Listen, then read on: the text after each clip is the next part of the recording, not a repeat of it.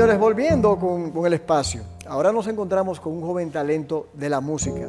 Es de aquí, oriundo de Santiago, y tuvo que radicarse en Santo Domingo por situaciones que muchas veces nos pasa en el ámbito eh, fam- familiar.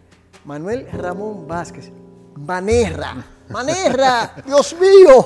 Don Jordi, qué Por placer. fin se dio. Por fin, por fin se nos dio. Me siento muy feliz de estar con usted, con su público, con su equipo de trabajo y en mi ciudad amada y adorada de Santiago. Una pregunta sencilla. Manerra, ¿por qué? Manera s- todavía. Porque es un nombre artístico realmente. Sí, sí. Bueno, es, es creación de mi madre y mi tía. Ah, para llamar a mi papá. En mi familia, desde mi abuelo hasta mi generación, Sí.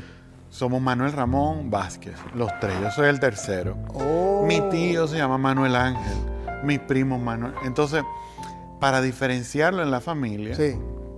en esa Nochebuena y en esas celebraciones, cuando llamaban Manuel, todos mirábamos. Entonces, mami y mi tía Susana se le ocurrió la idea de unir el Manuel y el Ramón y crear Manerra. Cuando eh, desde la adolescencia la gente me comenzó a decir Manerrita. Y cuando tuve la oportunidad de publicar la música y tomar la decisión con qué nombre lo iba a hacer, Sí. como que el Manuel Ramón como que no pegaba, ¿verdad? Entonces, pero para nada. no, absoluto. Eh, y se me ocurrió, como conocí la música a través de mis padres, Claro. Ah, el bueno. amor de la música. Qué bueno. eh, cuando papi y mami los domingos se ponían a oír música y bailando, yo dije, oye, yo quiero honrar eso Qué bien. con mi música y quiero que me conozcan como manera. Qué bien. Entonces, no es nada de lo que uno pudiese pensar que tenía que ver o algo vinculado necesariamente al hecho de que tú comenzaras con la música. Sí. Manuel comienza, Manerra, estudiando Derecho, se hace Sí. abogado, está metido en la comunicación por Sí. la vía de la radio. Sí. Pero entonces, ¿cómo se da esto de ir a la música y dejarlo todo? Sí, bueno, to- todo comenzó en la adolescencia, cuando yo ingresé al Conservatorio Nacional Ah, de Nacional. Música a estudiar piano Sí. y cuando cumplí los 16 años, que tenía ya que tomar la decisión si seguía en el conservatorio o en, o en la universidad con una carrera convencional, por temas de horario que no me ofrecía el conservatorio, no podía llevarlas de manera paralela, ambas carreras. Y entonces tomé la decisión de dejar la música en ese momento y enfocarme en la carrera de Derecho. Luego entonces cruzo a la radio con un programa que me financiaba mi papá para hablar de música, de arreglos, de las canciones. Ah, o de sea los que de alguna manera tú, te, tú estabas siempre vinculado a la música. Claro, era mi forma, como decía, ok, no voy a seguir con el oficio, estudiando, Sí, pero sí, me voy sí. a mantener conectado. Luego ahí el dueño de la emisora me ofrece eh, cambiar el estilo del programa, un talk show, luego me llaman de otra emisora para dirigir un grupo de medios, etc. Y me desconecté totalmente del oficio de la música. Sin embargo, ahí comencé a escribir jingles, textos para publicidad. Me mantuve y era programando música, obviamente, también. Wow, y- Eh, y, ese destino jalándote. Y, el- tú resistiendo. Sí, sí, sí. Me, me llama mucho la atención porque yo escribía los jingles de temporada de la emisora, Sí, sí. para Navidad, para los padres, etc. Y yo me metí en los estudios y duraba 3, 4, 5, 7 horas. Me encantaba dejar la oficina para meterme en el estudio hasta ahí. Y, y yo decía, oye, me encanta esto, me encanta sentirme como cerca de la música. Y no es hasta un momento que ya yo tomo una decisión de hacer un stop en la radio ya me sentía que quería algo más en mi vida. Eh, ya estaba cerca de los 30. Yo decía, no, pero quiero hacer algo nuevo en mi vida. Y pongo la renuncia en ese grupo de comunicaciones. Sí. Hago planes de irme eh, fuera del país con mi familia, dedicarme a la familia. Pero Dios tenía otro plan. Todo eso que Pero yo- dedicarte a la radio. Eh, Trabajar fuera. en radio quizás sí, pero con menos Ya, responsabilidad. ya, ya. Cogerlo un poco más suave. Y, y ahí no el- oigo el derecho. El derecho hace rato que tú lo no, soltaste. yo lo solté hace rato. Ah, ok, está bien. Eh, y, y ya tenía ganas como de bajarle un poco la revolución, porque el que trabaja en medio sabe Sí. que es un trabajo 24/7. Así es. Muy demandante. Y ya yo quería otro ritmo en mi vida. Planifiqué con, mis, eh, con los dueños de la emisora en ese momento, lo hablamos. Pero todos los planes que yo hice, don Jordi, que esto sirva también para los amigos que están en sintonía con nosotros hoy, todo eso que yo había dispuesto, nada de eso se dio. Wow. Nada de eso se dio. Y ya yo había puesto mi renuncia, ya no había marcha atrás. ¿Y, y qué dijeron tus padres a propósito de todo esto? Porque dejaste el derecho. sí, sí, sí. Bueno, te dedicaste a la música, tal- Sí, bueno, sí. perdón, a, a la radio y estabas ahí, pero ¿qué, qué decían tus padres a todo esto? Qué buena pregunta. Bueno, yo al día de hoy no lo sé. ¿Qué? Sin embargo, sin embargo, Ajá. yo veía sus rostros queriendo apoyarme, o sea, como, no, mano, dale para allá, o sea, estamos contigo, pero ellos callados. Yo sabía que en su interior decían, oye, este muchacho hizo su carrera de derecho, se graduó, le fue bien, ahora en la radio, hizo su carrera en la radio, Sí, sí, porque llegó tú- a director. Tú estudiaste en UNIBE, Sí, eh, en Derecho. Unive. Sí, la concluí, todo bien. Y yo decía, ¿cómo, cómo yo le voy a decir a mi padre ahora que, que dejé también la radio? Pero Oh, peor, Dios. pero peor fue cuando le dije, ok, pues voy a publicar música. O sea, nunca olvido, nunca olvido su carita. ¿Tú me entiendes? Como, ¿Y el- y cuál qué? ¿Y cuál es otra? ¿Otra? ¿Y ahora qué? Entonces, Ahí es que los padres empiezan a preocuparse cuando los hijos empiezan a cambiar de, de carrera o de Claro. gustos. Claro, y yo, yo vivía con ese, con ese Temor. sentir, claro, pero ellos estaban ahí apoyándome. Yo sé que ellos oraban por mí Ok. y, y de alguna manera me decían, estamos aquí para Wow, ti, Manuel. Qué bueno. Y, y- y llegó ese día, hay, hay muchos testimonios alrededor de eso. Y quiero, me interesa mucho para esas personas que nos están viendo, don Jordi, ahora, y que dicen, yo no sé qué será de mí mañana, tengo incertidumbre, pues yo de haber tenido tantas cosas en mi vida, me vi prácticamente sin nada. Y con lo que me quedé, fruto de la situación económica, ya yo no tenía trabajo, no tenía ingresos, yo llegué a, a- a un cuartico donde de las pocas cosas que conservé Sí. fue mi piano, El piano, mi piano, que es lo que tú tocas. que es mi instrumento. Y ahí comencé horas y horas, todos los días. Yo iba casi como con un fin terapéutico Sí, sí, a tocar, jamás con la intención de, De publicar la música. No, no, no. Pasaron dos cosas puntuales y quiero ser súper breve con eso. Una amiga venezolana se llama Constanza Liz. Ah, e- ella ha estado en canciones contigo. Claro, claro. Pero en ese momento Sí, yo sí, no claro, soñaba claro. con nada de eso. Me dice, mira, Manu, me han invitado a trabajar en un documental para musicalizarlo. Eso se va a presentar en un festival cinematográfico en Venezuela. Sí. bajo una temática X, yo le dije, bueno, pero es que yo no, no manejo esa dinámica de, de escribir música para documental, ¿no? Yo toco piano, estudié en el conservatorio hace Sí, sí. 15 años, ¿no? Pero ella insistió tanto, don Jordi, y yo, ok, está bien, vamos. Y lo hiciste. Lo hicimos. A las dos semanas me llama y me dice, Manu, el documental no ganó. Le dije, no, pero yo estaba claro de eso, porque nosotros lo que hicimos fue un, Ay, un apoyito. A mí me gusta la cara que tú lo... Claro, eso yo lo sabía, pero me dice, me dice, mano, pero ganamos como mejor soundtrack, oh. como mejor musicalización. Yo, ¿qué? No relajes, tú me estás bufeando. Tú. Y fue así. Y yo recuerdo que esa noche yo llegué a mi habitación, Sí. le dije, Señor, ¿qué tú me estás queriendo decir con esto? A los dos días yo me levanto con una canción del maestro Juan Luis Guerra Sí. que se llama Me enamoro de ella. Me enamoro de ella, Que la grabaron en el Tú, tú- tú- 86. tú- tú la arreglaste. Yo hice con un cover, pero fue una cosa como ¿Y de mañana, una idea, una cosita espontánea que salió esa mañana. Hice un cover en blues Sí. y lo subo. Pero en Instagram en ese momento me seguía mi mamá, dos tías, un primo y dos amigos del colegio. Esa era mi, mi comunidad en Instagram. Yo subo eso de relajo Sí. y a las dos horas comienza ese celular. zzz, zzz, zzz. Y yo, ¿qué pasa aquí? Me hackearon la cuenta, ¿qué? Y cuando yo comienzo a ver todos los comentarios de la gente, yo digo, pero ¿y cómo? ¿Qué pasó? Cuando veo la foto del maestro Juan Luis, ¿Qué? yo hago así, digo, no, pero espérate, no puede ser, vamos a ver. y veo que él me ha comentado, aperísimo, yo qué, veo que él lo repostea ¿Cómo? y la gran mayoría de su comunidad me ha comenzado a dejar comentarios, muchísimos músicos, tú tienes que grabar, tienes que ponerte para esto. Ay, Dios. El maestro me escribe y yo, eso fue un momento surreal en mi vida. Yo volví esa noche a mi habitación y le dije, Señor, ¿qué tú quieres que pase aquí? Pues apareció, para no hacer una historia tan larga, se dieron todas las situaciones para que yo pudiera ir a un estudio y grabar cuatro canciones, como La Luna, Flores Azucena, Bachata Colonial, Mantequilla y Café y un plus que se llama Mi Verdad, un bonus track. Eso pasó en, ese, en dos meses. Todo ese.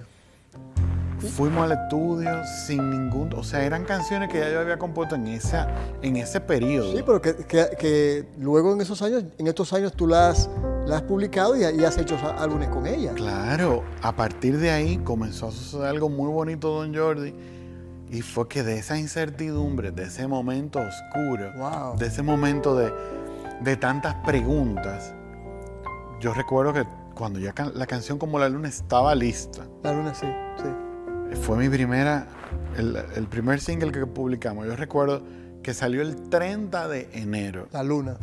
Exacto. Y la noche anterior yo tenía tanta vergüenza. Yo decía, ¿qué va a decir la gente? De abogado a tener un programa. De, luego a director de medio y ahora cantante. O sea, ¿qué, qué es eso? Eh, y yo decía, ojalá se caiga Spotify, Apple, que, que esa canción se pierda. Y, y yo dormí, yo quiero, o sea, estoy siendo totalmente sincero. Porque yo sé que hay personas que están en, en procesos, quizá no artísticos, en procesos de, vida. Y, y dicen, oye, pero yo me identifico con eso. Pues sí, pues eso me pasó a mí. Y cuando yo desperté ese 30 de enero, comencé a ver los comentarios de, de mis amigos Favorables. tan bonitos. Eso a mí me llenó el alma. bien. A partir de ahí ha sido una experiencia muy bonita, canción tras canción. Aparte de Juan Luis Guerra, ¿cuáles, cuáles otros eh, músicos eh, nacionales o internacionales han influido en tu, en tu música? Oh, yo tengo que decir que desde chiquito, desde que yo soy un niño, desde que tengo 9, 10 años, mis ídolos en la música, mis grandes referentes, fueron Richie Ray y Bobby Cruz. ¿Qué? Sí, ¿Pero eso es salsa? salsa, yo soy salsero, sonero, Sí. uh, sí, sí, sí, sí, sí. Eso a mí me voló la cabeza. Por Richie Ray, de alguna manera, y, y por el maestro Rafael Solano, que vamos a Ah, hablar de Rafael más Solano. adelante, yo abracé el piano. Y pude hacer el crossover del piano clásico, que era el que, Claro. el que claro. abría la puerta para cualquier niño en esa época. Sí, sí. Uno comenzaba por ahí.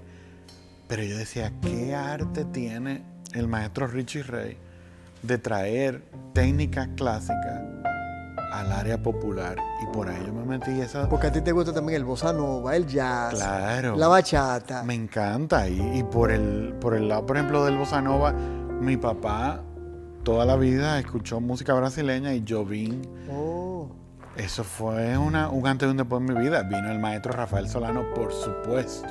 Wow. Eh, Un sueño cumplido. un sueño cumplido. O sea, eh, y precisamente aquí en esta ciudad tuve la oportunidad de, de abrazarlo por primera vez. Y Qué ese bueno. disco que me regaló mi tía Susana, siendo un niño, se llama Merengue a Piano, un disco Eso, maestro eso- Solano. eso es de Maestro Solano. Aquí, gracias al maestro Jochi Sánchez que me hizo esa invitación a participar A en ese esa gran actividad. amigo mutuo. Don Hochi, lo quiero, lo adoro, a Doña Eloina, a toda esa familia hermosa. Gracias al maestro Hochi, yo traje ese disco de Santo Domingo. Como yo sabía que me iba a encontrar con el maestro Solano, Sí. le dije, maestro, este disco cambió mi vida. Mi tía me lo regaló, lo sacó de su discoteca y se lo dio a un niño de 8 años. Por favor, déjeme su firma aquí. Wow. Y ahí lo tengo. Ahí hay mucho, mucha humildad o sencillez en, en ti. ¿Qué tú quieres llevar o lograr con tu música? Yo quiero que la gente sepa que hay un Dios que es el creador de todo lo que nosotros tenemos alrededor y que es capaz, de hecho, el único capaz de llenar nuestro corazón. Ni el dinero, ni la fama, ni la comida, ni la foto en cualquier lugar del mundo pueden llenar ese vacío. Eso fue algo que yo le pedí a don Jordi desde el primer día que yo comencé a publicar mi música, porque desde entonces yo estoy manejando mi timidez, mi dominio escénico. Ajá. Claro, porque si fuera por mí yo tuviera ahora nota. mismo el control master. No, porque lo he ido trabajando poco a poco. si no, yo estuviera con Lucía ahora y con los muchachos en el control master. Ay, Porque Dios. yo decía, ¿qué, tiene, ¿qué sentido tiene como que la gente me esté viendo a mí o que me aplauda? Porque al final la canción termina, el show termina, siempre habrá una mejor canción, Sí, siempre hay técnicas de mercadeo, pero ¿qué, ¿qué queda en una canción? Y me comenzó a pasar algo muy bonito, muchas historias, la, la más reciente. Estuve en Puerto Plata la semana pasada, Sí, hicimos un concierto allá hermosísimo. sí. Y ahí conocí una señora, se llama Doña Ibelice. Al final del evento se me acerca. Sí. Ella anda con una gorra, el cabellito corto. Me dice, Manuel, desde que yo me enteré que ustedes venían para acá, le dije a mis hijos que me trajeran. Digo, qué lindo, está muy bien hasta ahí. Y después de ese punto y seguido me dice, yo estoy en un proceso de quimioterapia Wow, que muchas veces me deja claro. Pero en cada uno de esos procesos yo oigo tus canciones. Wow, qué belleza. Salgo del proceso y oigo tus canciones porque con tus canciones hay algo que me, que Wow, me yo llega me al con eso. No, yo me fui, yo me fui en negro en ese momento, la abracé y le dije a Doña Ibelice, Wow, Doña Ibelice, eso lo hace Dios. qué grande. El único que puede hacer esas cosas es Dios. Por más acorde que yo dé, por más letra bonita que yo pueda escribir, eso no llega ahí. A, a propósito de, Dios. de- de eso, que en el poco tiempo que nos va, a quedar, nos va quedando, eh, tú hiciste una, una canción a propósito de Santiago, Sí. que está vinculado precisamente, eh, santiaguera eh, Bonita. bonita, que a propósito de alguien ligado a mí, a una sobrina, Sí, Claudia. Claudia Veras. Claudia, sí. Eh, ¿Cómo se dio eso rápidamente? Bueno, rápidamente, esa es una, una canción que yo escribí, Salud, Sí, una canción que escribimos casi como dos años Sí, y ahora vio la luz. Eh, he tenido un feedback hermoso en el proceso, en el rodaje. Se me ocurre la idea y digo, yo soy amante del Viewmaster. Ujú, ujú. Ya eso pasó de moda, pero claro, claro. me encanta esa técnica, me encantan las tiras cómicas. Y de buena primera veo el trabajo de una joven espectacular y digo, oye, qué ápero está eso. ¿Y qué pasa si nosotros llevamos esta historia Sí, a las tiras cómicas?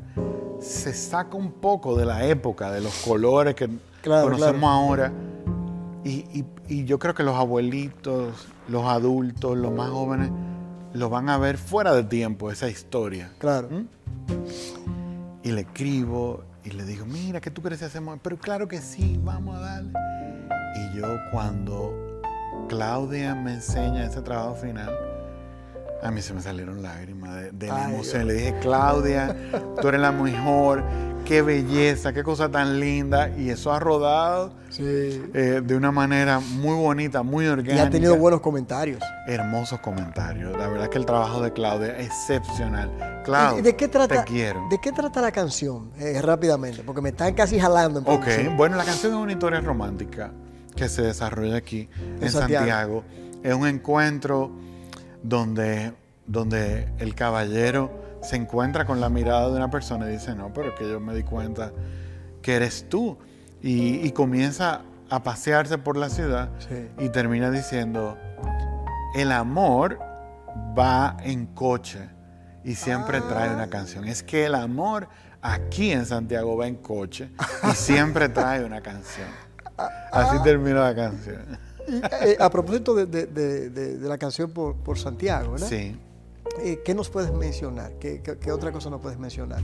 ¿Y cuál es tu próximo concierto? Oh, claro, bueno, pues hay muchas cosas que mencionarle. Lo primero es que el 8 de octubre Sí. estamos aquí en Santiago en Teatrón, un sitio lindísimo en la calle del Sol, hermoso, una Sí. casona restaurada. Eh, ahí vamos a estar el sábado 8 de octubre con la banda en vivo. Venimos a tocar todas las canciones y venimos a cantar Santiaguera Bonita. ¡Wow! Seguimos girando por el país, venimos de Santo Domingo, fuimos a Puerto Plata, llegamos a Santiago, vamos a seguir a La Romana, a Punta Cana y otra fecha que ya vamos a anunciar la semana que viene. Vamos a recorrer, si Dios lo permite y nos da vida y salud, el país completo llevando música. Wow. Manera, no me dio el tiempo. Eso No, implica tenemos que que, juntarnos otra nosotros vez. vamos a tener que juntarnos una nueva. Si Y Dios yo lo sé permite. que un talento como tú, tanto nosotros como equipo, como aquellos que nos están viendo, seguiremos conociendo mucho sobre ti. Porque Ay, tú tienes, un, una- tú tienes mucho corazón Ay, y tienes amén. mucho que ofrecer. Ay, amén. Mis respetos. Hay mucho cariño para usted y su familia. Gracias. Y a todo el equipo, y a Lucía, a todos los que nos han tratado también. Me Así siento en casa. Manerra, vamos a la pausa. Tú y yo bailando pegadito el monumento del testigo amor. De mano agarradito nos espera la calle del sol.